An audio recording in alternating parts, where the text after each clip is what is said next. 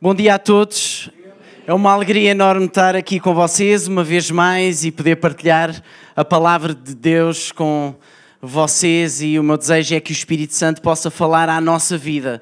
Sempre que nós uh, nos reunimos, nós acreditamos que algo extraordinário vai acontecer, não é? Deus é extraordinário, Deus é fantástico e nós sabemos que aquele que vive em nós não está em nós apenas por estar, mas Ele quer fazer alguma coisa extraordinária na nossa vida. Então que nós possamos dar essa disponibilidade a Ele para trabalhar em nós, no nosso coração, na nossa mente e fazer aquilo que Ele quer. E se de facto muitas das vezes isso nos colocar num lugar de desconforto, então que assim seja.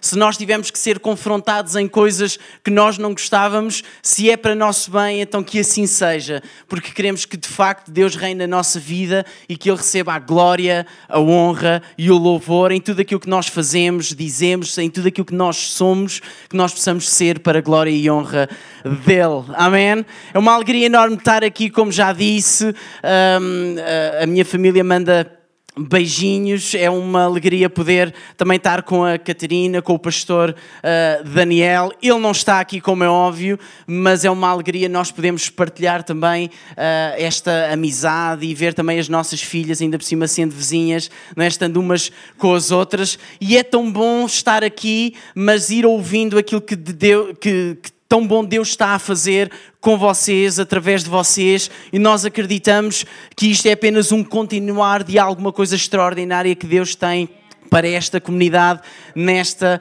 terra da Pontinha. Quem é que ama a Pontinha?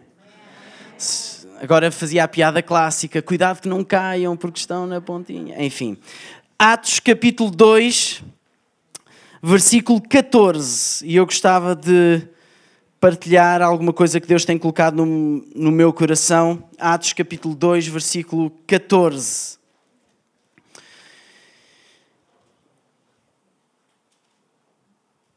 E diz assim a palavra de Deus. Atos capítulo 2, versículo 14. Então Pedro levantou-se com os outros onze apóstolos e disse em alta voz à multidão. Eu vou repetir. Então Pedro levantou-se com os outros onze apóstolos e disse em alta voz à multidão. E eu gostava de meditar neste texto com vocês nesta manhã. E como eu já disse, o meu desejo é que o Espírito Santo fale à nossa vida, fale à vossa vida da maneira como tem falado à minha vida através deste texto. E eu gostava que nós tivéssemos o nosso coração sensível para receber, mas para deixar plantar a palavra de Deus no nosso coração, porque é aí que a palavra de Deus vai produzir fruto na nossa vida e nós vamos ver esse fruto aparecer e que seja bom fruto, e certamente será porque é a palavra de Deus. Então, eh, este texto diz-nos que oh, insere-se num contexto em que Jesus tinha há pouco tempo acabado de voltar para o Pai, para voltar para, para o seu Pai. Tinha voltado para os céus, ele tinha morrido, ele tinha ressuscitado, ele tinha cumprido a sua missão pela qual tinha vindo a esta terra. E naquele contexto, os discípulos, e na última conversa que estão a ter com Jesus, e antes dele voltar para o céu, eles estão a conversar com ele e Jesus começa a dizer diversas coisas e a dada altura ele diz: Olha, é tempo de vocês poderem ficar reunidos e esperarem até que do alto vocês sejam eh, revestidos de poder. Ou seja, aquilo que Jesus estava a dizer é: Eu vou enviar o meu espírito para vocês. O mesmo da minha natureza. Vocês não vão ficar desfalcados. Eu vou, mas vem alguém que neste momento e nesta fase da vossa vida é mais importante ou tão importante como eu. Porque é alguém da minha natureza, com a minha identidade, com o meu ADN. E ele disse: agora, há alguma coisa e há um plano extraordinário que eu tenho para a vossa vida. Mas para vocês cumprirem a missão que eu tenho para a vossa vida, vocês precisam do meu espírito em vós. Vocês precisam do meu, poder na vossa vida. Então, neste sentido, vocês aguardem, esperem. O mundo vai ser vosso. Mas vocês só vão poder conquistar o mundo com o meu espírito na vossa vida.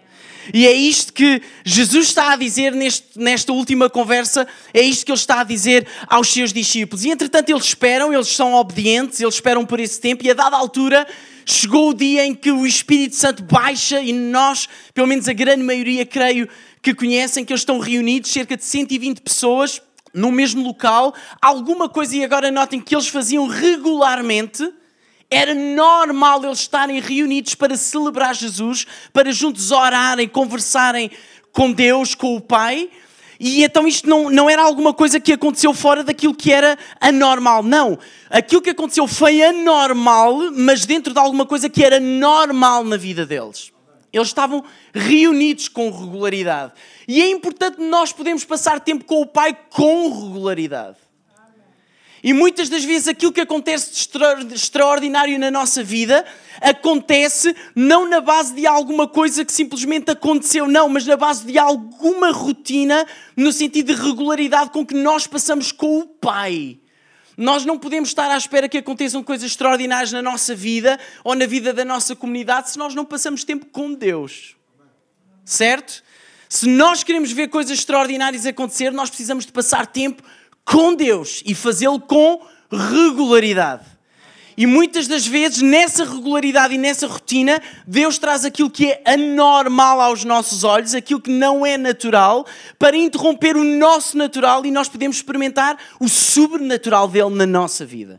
Ok? Então eles estão todos juntos, eles estão reunidos e de repente chega o dia em que o Espírito Santo ele é derramado sobre a vida deles. A palavra de Deus diz-nos que foi alguma coisa de extraordinário. Ninguém, os, os apóstolos, eles nunca tinham experimentado algo semelhante. As pessoas à volta deles naquela cidade nunca tinham visto absolutamente nada igual. E mais, aquilo foi um tempo de uma vitória e de algo absolutamente extraordinário que aconteceu no meio deles. Extraordinário. E diz a palavra de Deus que as pessoas começaram a ouvir os apóstolos e os outros que estavam reunidos com os apóstolos a falar uh, as suas próprias línguas dos seus países. E eles, como é que eles, sendo judeus, podem estar a falar a nossa própria língua? Isto era um mistério e muitos deles até acharam que eles estavam completamente bêbados. E no meio deste contexto, diz o texto que Pedro levantou-se com os outros onze apóstolos e disse em alta voz à multidão. Sabem o que é que eu gosto deste texto? Este texto mostra-nos que em tempo de vitória não é tempo para descansar, não é tempo para dormir, mas é tempo de nos levantarmos significa que aquilo que aconteceu, aconteceu e foi extraordinário, mas não é tempo para repousar, é tempo de nós continuarmos de pé. Nós temos uma atitude de fé, colocarmos, entendermos a nossa identidade em Cristo e nós nos afirmarmos diante dele a dizer: nós continuamos de pé. Mas sabe, muitas das vezes há alturas em que nós vamos abaixo. E isso é normal. É normal nós às vezes não estarmos bem. É normal nós às vezes temos os nossos momentos em baixo. Isso não é pecado? Isso não é errado? Isso não significa que tu és menos espiritual do que os outros? Não. Nós somos humanos e Deus entende isso. Agora, aquilo que Deus nos quer lembrar é que não é para nós passarmos a nossa vida a lamentar-nos. Não é passarmos a nossa vida com medo. Lembrem-se do episódio de Elias. O profeta Elias é uma pessoa e um dos personagens mais extraordinários que nós encontramos na palavra de Deus. Um homem incrível. E há um episódio que eu gosto particularmente da vida de Elias, que é quando ele está, um, acaba de vencer os 400 profetas de Baal, ou seja, pessoas que adoravam outro Deus, senão o único Deus vivo. E que é aquele a que nós celebramos e que nós acreditamos. E ele perante, notem, um homem perante 400 homens. Era um contra 400. Mas este um tinha o Deus verdadeiro, os outros 400 não. E aquilo que acontece é que Elias ele consegue vencer, no Monte Carmelo, ele consegue vencer os 400 profetas de Baal, e logo a seguir diz a palavra de Deus que Acabe, que era o rei naquela altura, diz que contou à sua mulher Jezabel que quando ouviu aquilo que Elias tinha feito, diz que mandou ameaçar Elias e tentar procurar para o matar. E agora vejam isto, se às vezes parece que a nossa vida não é um paradoxo entre aquilo que a nossa atitude, aquilo que nós fazemos comparativamente com aquilo que de facto nós somos. E Elias, ao ouvir aquela ameaça, diz a palavra de Deus que Elias fugiu.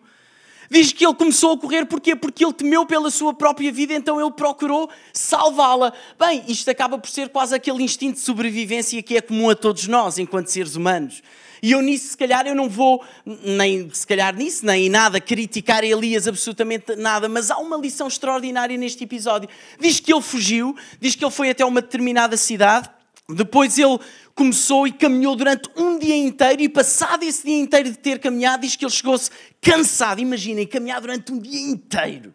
Eu, às vezes, quando pratico uh, exercício físico, eu corro durante 15 minutos e chego ao final. Aliás, eu já vou nos 5 minutos e já estou desesperado para que chegue, tipo, os 15 minutos de corrida que eu faço para poder terminar o exercício, porque eu já estou completamente esgotado. Mas Elias caminhou durante um dia inteiro. Um dia, às vezes o medo faz-nos caminhar tanto. Às vezes a, a, a dúvida, a frustração faz-nos caminhar tanto tempo e gastar tanta energia. E diz que ele caminhou durante um dia inteiro, se sentou debaixo de uma árvore e diz que adormeceu. E há aqui uma parte absolutamente extraordinária. Diz que a dada altura, diz que houve um anjo que Deus enviou, que chegou-se ao pé de Elias, tocou em Elias e disse-lhe assim: Olha, levanta-te e come. Eu acho extraordinário Deus, em que muitas das vezes, em momentos de dificuldade da nossa vida, Ele não nos dá explicação porque é que nós estamos a passar por aquilo. Ele, sempre, ele simplesmente nos diz: levanta-te e come. E o texto diz que Elias diz que ele acordou, quando ouviu aquelas palavras, olhou para o lado e reparou que havia de facto ali comida, e diz que ele comeu, e mais à frente volta-se a repetir porque ele adormeceu e o anjo volta a tocar e diz: Olha, levanta-te e come, e acrescenta uma coisa que é muito interessante, que é porque tu ainda tens, porque tu tens, assim é que é, tu tens um longo caminho pela frente. Mas aquilo que acontece é que Elias, ele não podia apenas saber que ali estava a comida. Ele não podia apenas saber que ali estava aquilo que ele necessitava ele tinha que se levantar, ele tinha que comer e beber para continuar a cumprir o propósito que Deus tinha para ele. E aquilo que eu te quero dizer nesta manhã é isto. Eu não sei em que lugar é que tu estás. Tu estás a vir de um lugar de vitória, como quando o Espírito Santo foi derramado sobre os apóstolos, sobre aquelas pessoas que lá estavam. Eu não sei se tu estás num momento, digamos assim, de sucesso, de vitória, ou se tu estás num momento em que tu estás como que debaixo de uma árvore, quase que a pedir pela própria morte, como Elias esteve. Eu não faço a mínima ideia. Aquilo que eu sei é que não é tempo de tu ficares nesse lugar, seja de vitória ou não, é tempo de tu te levantares e continuares em frente para cumprir a tua missão. Porque o ponto é este: quer tu estejas num momento em baixo ou quer tu estejas a viver um momento de vitória, isso foi aquilo que tu viveste agora. Saboreia isso usufrui disso, lembra-te disso no futuro, mas continua a haver caminho à tua frente e se calhar a única coisa que tu precisas é que Deus te relembre nesta manhã, que eu te relembre nesta manhã, que é tempo de tu te levantares e continuares em frente. Porquê? Porque o propósito de Deus para a tua vida, a missão de Deus para a tua vida não terminou aqui. Seja em que ponto tu te encontrares, ainda há caminho à tua frente ainda há caminho à tua frente. Ah, mas o Tiago não, Tiago, tu não fazes a mínima ideia daquilo que eu estou a passar, tens razão. Mas aquilo que eu sei é que não é para tu ficares num lugar onde está, seja um lugar em que tiver, acabaste de experimentar uma vitória extraordinária, ou seja um lugar de depressão ou outra coisa qualquer. Não. Levanta-te, come, bebe e continua. Porquê? Porque ainda há caminho à tua frente, ainda há caminho à tua frente, e esta palavra é o nosso alimento. Esta palavra é o nosso alimento. Conversar com Deus é o nosso alimento. Passar tempo. Uma das coisas que me alimenta, sabem o que é que é? É ter tempo de qualidade com a minha família. É ter tempo de qualidade com os meus amigos. É uma das minhas principais linguagens de amor, tempo de qualidade. E eu adoro isso. Às vezes eu só preciso uh, de de estar, para recuperar forças, preciso de estar um tempo, com um tempo de qualidade, nem que seja 5 ou 10 minutos, por exemplo, com, com uma das minhas filhas. Olha, vou dizer, ainda hoje de manhã Acordei, estava tudo ainda a dormir, são os dorminhocos, o que é que se há de fazer à vida?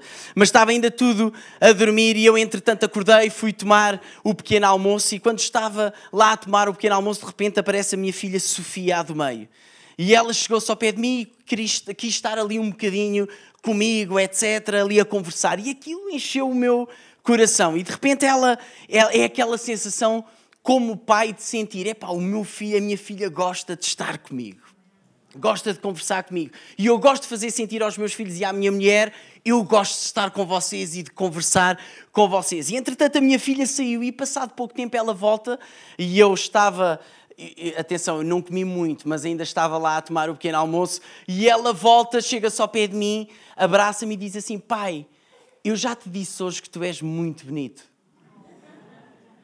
E eu olhei para ela e sorri e disse-lhe assim: "Epá, uh, ainda não disseste, mas é muito bom tu me lembrares disso, porque de facto sou, não é? Porque de facto sou. E eu assim, convencido primeira, mas ela disse aquilo e aqueles momentos de qualidade em que nós podemos partilhar isto com o Pai. Eu já te disse hoje, Pai, que tu és muito bonito. Eu já te disse hoje que tu és extraordinário. E sabem, a comida que nós comemos muitas das vezes não tem a ver apenas com não tem, entendam o que eu vou dizer, com o ler a palavra de Deus e meditar nela, tem a ver com ela se tornar real em nós, mas muitas das vezes nós somos alimentados simplesmente por dizermos: Pai, eu já te disse que eu te amo muito. Eu já te disse hoje que tu estás lindo e Deus olhar para mim, eu já te disse hoje que tu também estás extraordinário. Eu gosto de imaginar, e é, é, dessa maneira que eu vivo o meu relacionamento com Deus, a falar com Deus desta maneira, nesta dimensão. Eu já te disse, e, e Deus a falar e a mexer connosco, e às vezes simplesmente por nós dizermos. Aliás, eu quando fui batizado no Espírito Santo, eu creio no batismo no Espírito Santo para os nossos dias. E quando eu fui batizado no Espírito Santo, eu tinha 13 anos, e eu lembro-me que eu estava lá à frente, eu vou ser totalmente sincero, eu nem sabia o que é que eu estava a fazer lá à frente. Eu, eu fui batismo, já tinha ouvido, cresci na igreja, batismo do Espírito Santo, mas eu eu estava a servir, na altura ainda se punham as letras com acetatos, e, e então eu estava lá todo contente, 13 anos, e de repente eu, eu chamam para, para ir à frente para ser batizado no Espírito Santo, e eu estava lá à frente e eu assim, Deus, olha, batiza-me no Espírito Santo, e houve alguém que chegou ao meu ouvido e disse assim, não te preocupes em pedir nada, simplesmente ser grato a Deus e diz aquilo que Ele é, começa a dizer aquilo que Ele é e o extraordinário que Ele, a pessoa extraordinária que, que Ele é, tudo aquilo que Ele faz e etc. E eu lembro de começar a dizer, lembro perfeitamente, de começar a dizer: Deus, tu és santo, tu és extraordinário, eu sou tão grato a Ti. E quando eu começo a dizer isto, o meu coração começa a ser alimentado de tal maneira a voz de Deus começa a fluir em mim que eu nem me apercebi, eu só me apercebi que estava a falar noutras línguas, que estava mesmo a ser, tinha sido batizado no Espírito Santo, quando de repente eu estou completamente derramado e etc. E alguém comenta: Olha, o Tiago foi batizado no Espírito Santo. E de repente a minha mente desperta e eu, ah, como é que é possível? E quando nós entramos nesta dimensão, nós somos alimentados. E quando nós somos alimentados nesta dimensão, meus amigos, nós levantamos. E nós entendemos que tem sido extraordinário aquilo que temos vivido, vitórias incríveis, mas há mais de Deus à nossa frente, mas há mais caminho. Eu não me satisfaço apenas com aquilo que eu tenho vivido, porque eu, ou melhor, eu estou satisfeito, é extraordinário, mas há mais há mais diante de nós, há mais diante dos nossos olhos. Então nós queremos caminhar para aí e nessa, e nessa direção. Por isso, levanta-te. Levanta-te. Elias saiu e às vezes a lição é difícil de aprender. Elias estava debaixo da árvore, ele saiu, levantou-se, mas a dada altura ele entrou dentro de uma caverna. E quando entra, às vezes parece que nos custa e somos cabeças duras. Custa-nos a aprender as lições. E, e, e Deus vem e fala com ele e pergunta assim: Elias, só uma pergunta: o que é que tu estás ainda a fazer dentro desta caverna? Eu não te disse que havia caminho pela frente. Se tens dúvidas, as dúvidas residem, lá está, em ti, não são em mim, porque da minha parte eu estou disposto a fazer em ti e através de ti coisas extraordinárias. Agora, será que tu estás disposto a isso? Meus amigos, vamos sair da caverna em que nós nos encontramos. Vamos sair, vamos comer, beber, passar tempo com Deus, porque há caminho diante de nós, há caminho à nossa frente. Atos capítulo 2, versículo 14 diz: Então Pedro levantou-se, é tempo de nos levantarmos, e diz o seguinte: com os outros 11 apóstolos. Pedro levantou-se, mas não se levantou sozinho. E queres que eu te diga uma coisa? Tu precisas te levantar, mas a palavra de Deus diz-nos que não é bom que tu estejas sozinho. E por mais que tu tentes levantar sozinho, tu não vais conseguir. Ou até aparentemente pode parecer que tudo está bem, mas tu vais acabar por reconhecer que isso não é verdade. Porquê? Porque a Bíblia é clara, nós precisamos de pessoas. Nós precisamos uns dos outros. A razão pela qual é tão importante nós estarmos em comunidade e estarmos reunidos com regularidade aos domingos, nos grupos familiares, seja de que forma for e onde for, no tipo de eventos, na conferência que sei que vão ter para a, ah, a, ah, a próxima semana. Tudo isso é extraordinário, é fantástico e tudo isso acontece porquê? Por causa da importância de nós estarmos juntos. Isso alimenta-nos, isso é importante para nós. É no testemunho uns com os outros que nós podemos nos encorajar uns aos outros. Isaías fala disto também. A importância de nós nos alegrarmos, sermos uma motivação uns para os outros. Eu costumo dizer lá na Vida Lisboa, a igreja que eu tenho a alegria de servir, aquela, com aquelas pessoas fantásticas, e eu, e eu digo muitas das vezes: o teu testemunho é ouro.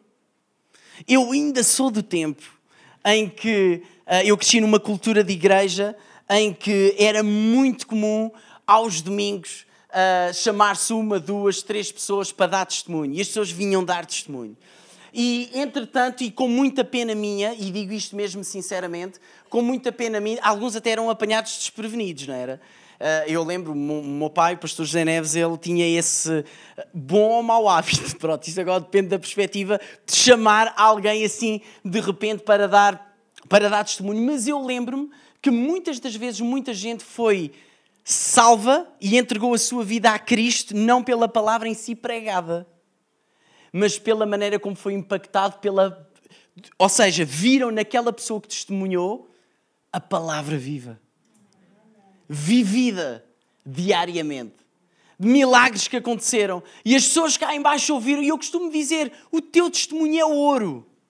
É ouro. E pode ser ouro na vida de alguém. Se calhar tu estás aqui, há alguém que está aqui nesta manhã, que eu estou a partilhar e até estás a receber, e graças a Deus por isso, e está a fazer sentido para a minha vida, tudo bem, mas se calhar é aquilo que a pessoa que está ao teu lado vai partilhar contigo hoje e o teu testemunho que vai ser partilhado na vida dessa pessoa, que tu vais ser impactado. Porquê?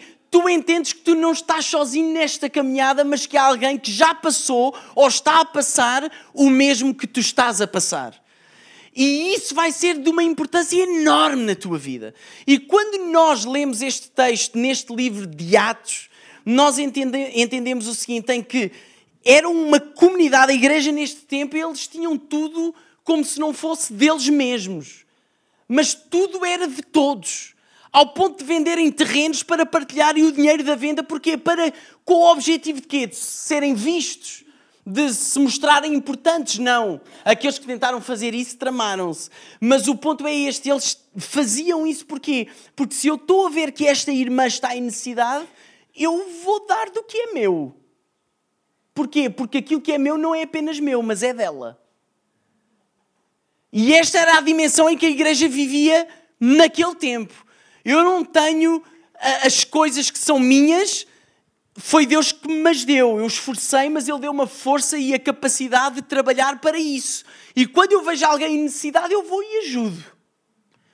Porque isso faz sentido, porque isto é ser igreja. Eu costumo dizer que, se, uh, uh, e várias vezes eu digo lá na nossa comunidade, se alguém vier ter comigo, e já aconteceu uma outra vez, a dizer assim: Olha, pai, eu estou a ver que aquela pessoa está a passar necessidade e, e, e, eu não sei, mas eu tenho estado a pensar em ajudar. Tu nem devias estar aqui a falar comigo, tu vais e ajudas e ponto final. Há coisas que não é preciso orar, nem é preciso sequer ir pedir autorização ao, aos pastores. É para tu fazeres.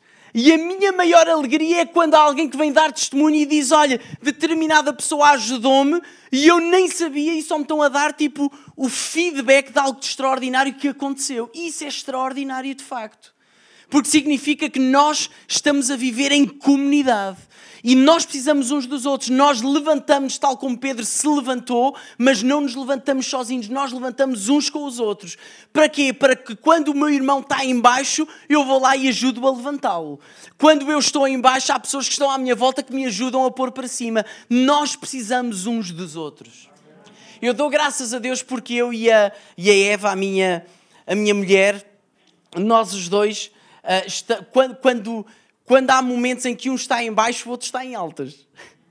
E acontece isto é quase de uma forma uh, sobrenatural. Quando eu estou em baixo, ela está lá em cima. Quando ela está em baixo, eu estou lá em cima. E nós sempre nos ajudamos e motivamos. E ainda bem que é assim. E nunca aconteceu até hoje nós estamos os dois em baixo. Já aconteceu os dois estamos a viver um momento difícil, certo?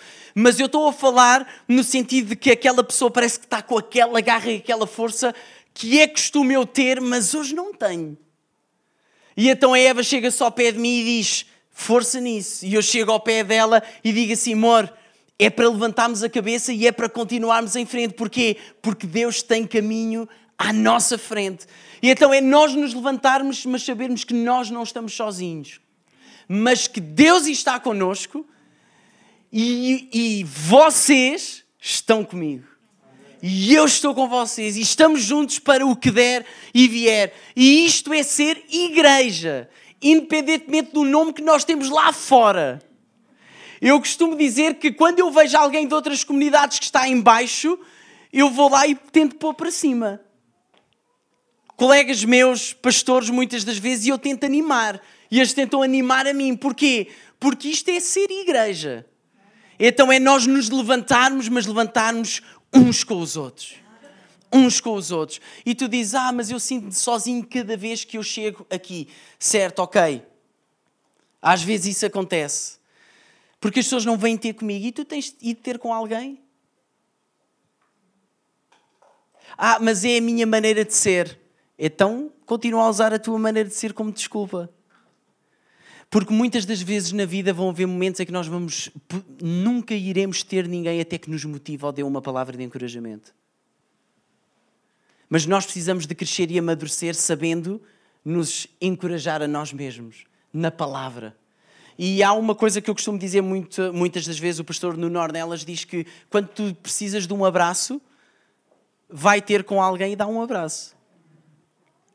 Porque vamos ser sinceros, às vezes, se nós estivéssemos à espera que alguém nos viesse e dar um abraço, se a nossa confiança e se nós continuarmos em frente dependesse disso, então estávamos todos tramados.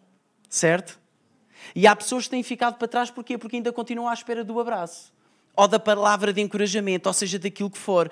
E então, se tu te sentes sozinho, o que é que tu tens feito também para sair do teu lugar de conforto, da tua caverna e seguires em frente e ires ter com alguém e te esforçares e fazeres a tua parte. Então é tempo de também fazeres a tua parte.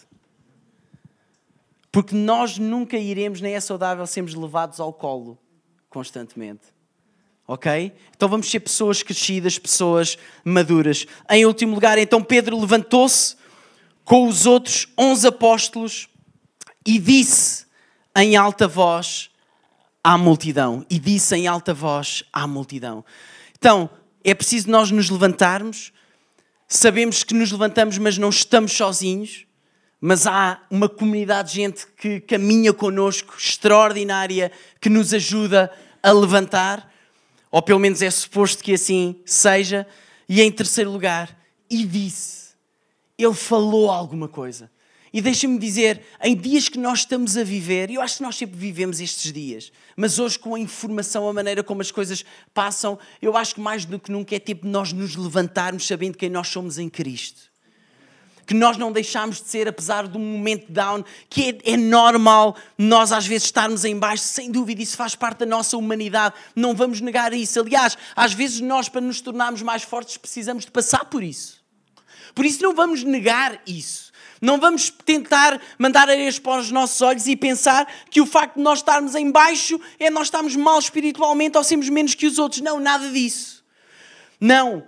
Nós, como cristãos, às vezes temos os momentos, esses momentos. Agora, vamos nos levantar uns com os outros e vamos proclamar aquilo que nós acreditamos. E disse à multidão: não vamos calar a nossa boca, não vamos fechar o nosso coração, não vamos, não vamos deixar de dizer aquilo que precisa de ser dito. E o que é que eu quero dizer com isto? Mais do que nunca, num mundo que não se cala a, proclamar valores contrários à palavra de Deus, Deus conta com o seu povo para nos levantarmos e proclamarmos aquilo que é verdadeiro. Proclamarmos aquilo que é verdadeiro. Não termos, não calarmos a nossa boca Aquilo que me preocupa muitas das vezes é a maneira como eu tantas das vezes estou em silêncio perante tantas situações. E há situações que não estão certo. E mesmo na igreja nós precisamos de começar a fazer isso aqui no nosso meio. Quando uma das minhas filhas faz alguma coisa que não está certa, o que é que eu faço? Eu corrijo.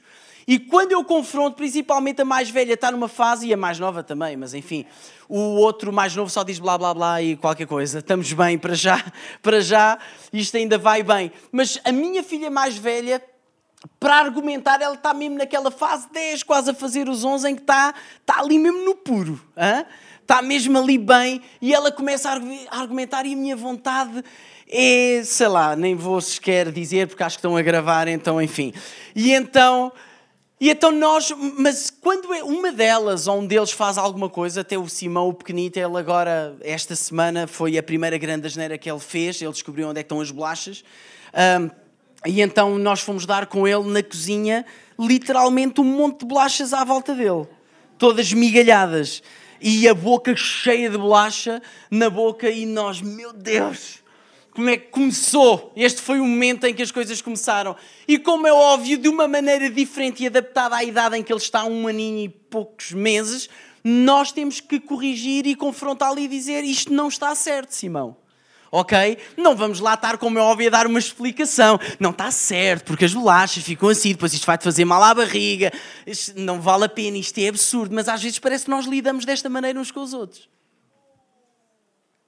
Ok? E, e, nós precisamos de confrontar. E sabem uma coisa? Às vezes são as minhas filhas que me confrontam.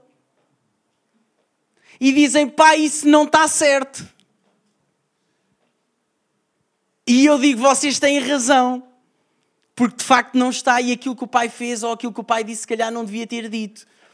E são várias vezes que eu tenho que chegar ao pé das minhas filhas e ainda há cerca de 3, 4 semanas aconteceu uma situação, eu estava, eu sou muito refilão, ok? Eu sou muito refilão. E, e ela estava a falar e eu estava num dia estressante e começa a refilar e. E entretanto eu estimo um bocadinho e, e, e eu percebi isso, apesar do meu orgulho como pai, hum, eu não quero admitir isso, mas lá no fundo eu sabia, não, eu vou ter que lhes pedir desculpa. Então eu aguardei apenas 5 minutos e depois chamei-as e sentei-me com elas e disse: Olha, eu quero-vos pedir desculpa, porque a atitude do pai não foi correta. Está errado. O pai não devia ter feito isso. Mas elas confrontaram-me e eu não posso, só porque sou mais velho e às vezes até tenho anos de igreja, muitos anos de igreja, achar-me no direito de não me deixar confrontar. Não nós precisamos de confronto, porque o ferro afia-se com ferro. E às vezes é duro, e estão a ver ferro a bater em ferro, certo? O barulho que faz, uh, o, o impacto que sentimos no nosso próprio corpo quando isso acontece, e às vezes é duro, mas nós precisamos desse confronto. Então nós não nos vamos calar, nós levantamos, contamos uns com os outros, mas precisamos de dizer aquilo que precisa de ser dito. E se eu entendo que há alguém que, por exemplo, eu digo isto várias vezes, não sei se alguma vez dei cá este exemplo, mas eu costumo dizer várias vezes que é do estilo. Muitas das vezes eu disse e falei e ensinei em que se nós estamos ao pé de um grupo de pessoas que está a falar mal de alguém, eu retiro-me, eu não vou fazer parte daquilo que estão a falar. E eu cheguei à conclusão que está mais ou menos certo isto. Ok? Porque a minha atitude deve ser: se eu sei que eles estão a falar mal, eu não vou retirar, eu vou é mandá-los calar. E vou-lhes e vou dizer: aquilo que vocês estão a falar não está certo, está errado. Falar nas costas de alguém está errado. Então eu não me retiro, não, mas eu vou corrigir. Ah, mas eu corro o risco das pessoas se afastarem de mim. Consequência de tu estares a ser e a ter a atitude correta. Agora, nós não podemos é permitir que aquilo que não é bíblico se torne mais evidente do que aquilo que é bíblico. E a, verdade dói. A verdade confronta. Agora é sermos verdadeiros, mas sermos sensíveis. E saber falar com amor, numa de levantar e edificar e não numa de destruir. Mas precisamos nos levantar, sabemos que não estamos sozinhos e precisamos de dizer. Nós precisamos de falar à multidão. Quando há situações no nosso trabalho, ou seja onde for, eu nunca mais me esqueço e estou mesmo a terminar, mas eu nunca mais me esqueço num local de trabalho em que eu tive, uh, quando regressei de Inglaterra em 2014, houve um, um sítio onde eu trabalhei durante um ano e a dada altura eu estava mesmo a trabalhar ao lado da minha chefe da área do departamento em que eu estava a trabalhar e a dada altura eu tinha que atender telefones. E houve, eu percebi, e ela estava a vir uma fase de, de, de mesmo muita pressão na vida dela, muita pressão mesmo, e ela, e eu entendi isso, eu percebi isso, um, e, e, até estava com muita compaixão por ela. E, e, eu atendi o telefone e era alguém que andava de uma determinada empresa que andava a massacrar a minha chefe constantemente. E eu atendi e eu, e eu percebi, ela, a minha chefe, ela não vai querer, ela vai pedir para dizer que ela não está. E eu vou ter que mentir. Quer dizer, eu não, eu não tenho que mentir. E eu lembro quando, e ao entender a, a, a, pressão em que ela estava a viver, eu olhei para ela, ela percebeu quem era e disse: Tiago, diz que eu não estou. Diz que eu não estou e que não vou estar durante os próximos dias. Porque ela estava num momento limite. Infelizmente, depois eu saí e eu sei que ela ainda continua a viver numa depressão. Ela entrou mesmo no esgotamento e numa depressão, infelizmente.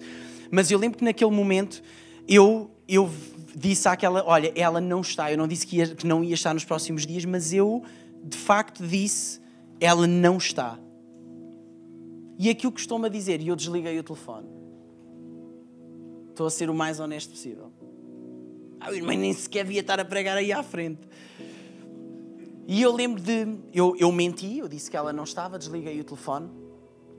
E olhei para ela e disse: Olha, Margarida, eu desliguei o telefone, eu entendo a, a fase em que está a viver, a pressão e tudo isso, mas eu vou lhe dizer: eu fiz isso desta vez, mas eu não vou voltar a fazê-lo. E mais à, à, frente, a minha colega, uma colega minha veio e começou: Não, não, ela é tua chefe, isso tu tens que dizer. É... E eu disse: Não, eu não vou fazê-lo. Eu não vou fazê-lo. E se tiver que ir para a rua por causa disso, vou. Mas eu não vou fazer porque isto vai contra os meus princípios e nunca mais voltei a fazê-lo. E o que é certo é que também a verdade é esta: nunca mais houve. A minha chefe, ao entender aquilo, ela nunca mais, nenhum colega meu naquela sala me pediu para dizer que algum deles não estava. E houve vezes que voltou a acontecer, mas eles não tiveram a coragem nem a ousadia de pedir: Tiago, diz que eu não estou. Porquê? Porque eles sabiam que eu não ia dizer. Porque eu, quando tenho situações na minha vida, ou naquele momento que eu também era um trabalho de muita pressão, eu tive que encarar a situação. Eu não posso fugir. É o meu trabalho. E às vezes o caminho mais fácil é aquele caminho, às vezes, da mentira, de nos escondermos, de nos tentarmos retrair. Mas não é tempo para nós nos escondermos ou nos retrair como Elias fez, é tempo de nós nos levantarmos e falarmos aquilo que é verdadeiro, aquilo que é puro, aquilo que é real. E fazemos isso à vida uns dos outros. Nos corrigimos uns aos outros, nos ajudarmos uns aos outros. Por isso é que nos levantamos e por isso é que estamos uns com os outros para falarmos a palavra de Deus uns aos outros. Quando Jesus venceu a tentação, ele venceu como? Falando a palavra de Deus, proclamando a palavra de Deus dizendo, notem, ele não se pôs assim, olha, diabo sabes. Não. Ele depois daquele tempo todo a orar e a jejuar, ele estava ali de pé, firme, consciente de que ele não estava sozinho, que o Pai estava com ele. Ele disse: Tu podes me dizer aquilo que tu quiseres, mas aquilo que eu tenho para te dizer é isto. E de repente o diabo vem outra vez, olha, e ele disse: Ok. E terceira vez, outra vez: Ok, mas aquilo que é verdadeiro é isto. Então nós precisamos ser pessoas que dizem aquilo que é verdadeiro, que dizem aquilo que é bíblico. Mas fazemos-lo com amor, com humildade, com sabedoria e o Espírito Santo está connosco na nossa vida para nos ajudar nessa caminhada. Eu gostava que todos ficássemos de pé.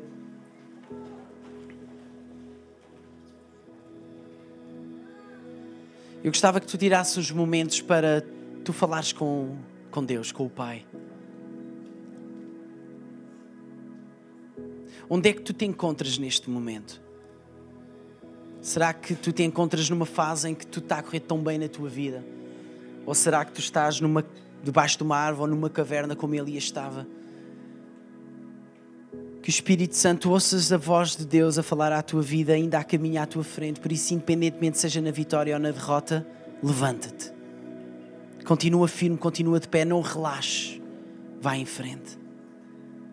Se calhar a única coisa que tu precisas nesta manhã é de ser relembrado disso. Na tua vida é de seres relembrado disso. Ainda há caminho à tua frente.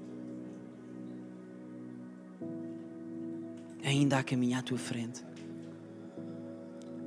Se calhar há aqui pessoas que precisam de se lembrar que não estão sozinhas, tu não estás sozinho. Tu não estás sozinho. Deus está contigo,